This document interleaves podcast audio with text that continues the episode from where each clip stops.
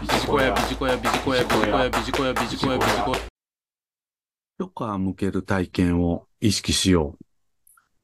DE&I のヒントということで、今回は情報提供をさせていただければと思います。私たちマネージャーにとって、組織のメンバーをフル活用して業績を向上させることが DE&I の側面から見ても市場命題と言ってもよろしいかと思います。そのためにはメンバーの多能効果が必須なのではないでしょうか。マルチな才能をメンバーに持ってもらうこと。そのために私たちマネージャーが創意工夫する必要があります。そして私たちマネージャーの武器でもある目標設定と人事効果をフル活用することが求められております。一皮向ける目標設定。これが今回のおすすめでございます。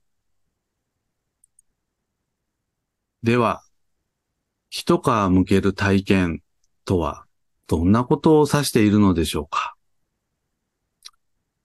それは個人レベルの一つ上、チーム運営や他部門との連携によるプロジェクトリーダーなど、決して一人で完結し得ない仕事。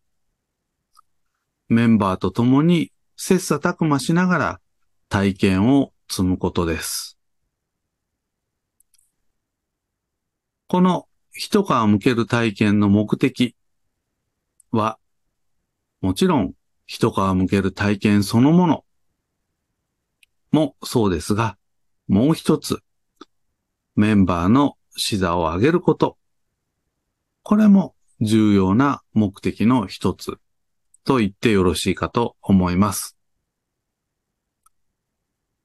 同じ仕事ばかりしていると、視座は低く、視野は狭く、視点も固定的になりがちです。ですから、メンバーには早いうちから一皮向ける体験をしてもらい、視座を上げてもらう。こうしたところもぜひ意識をしていきましょう。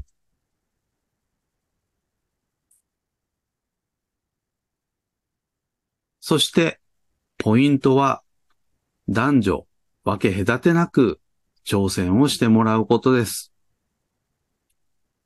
そのためには、アンコンシャスバイアスを自覚をし、私たちのマネジメント上の意思決定で、アンコンシャスバイアスが邪魔をしないように、常日頃から意識をしていくことがポイントです。